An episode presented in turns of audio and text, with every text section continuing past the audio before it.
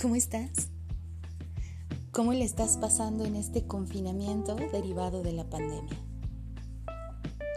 Muchos me han escrito para decirme que no le están pasando tan bien, que en realidad están experimentando ansiedad y un poco de frustración debido a que no pueden compartir en este momento el mismo espacio físico con sus parejas, que no pueden realizar las actividades habituales debido a la distancia o las precauciones y que extrañan desde el ver una peli juntos, compartir la cena, besarse, abrazarse, acariciarse y otras cosas.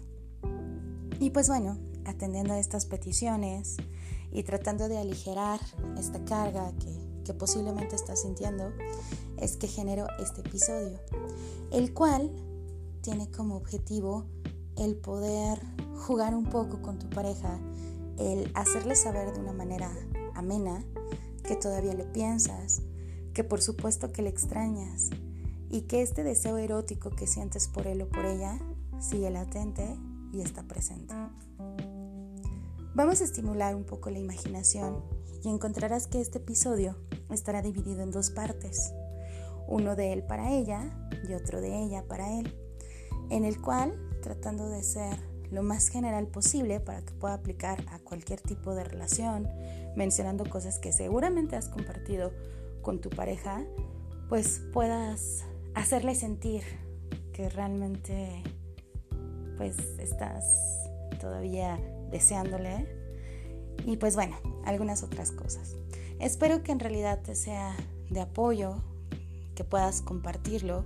Mándaselo a manera de dedicar una canción y yo estoy segura de que él o ella lo van a disfrutar bastante. Espero que también te sirva a ti y si puedes pasárselo a alguien que sabes que también le puedes sacar provecho, pues qué mejor. Vamos a procurar apoyarnos ahorita que es tiempo de estar en casa y pues bueno, no te pierdas los siguientes capítulos que seguiré trayéndote más cosas. Un beso, bye.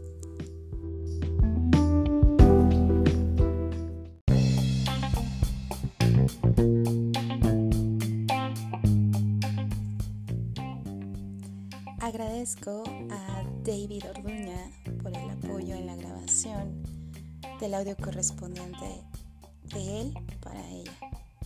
Muchas gracias por tu participación, amigo, y para hacer mucho más real esta experiencia.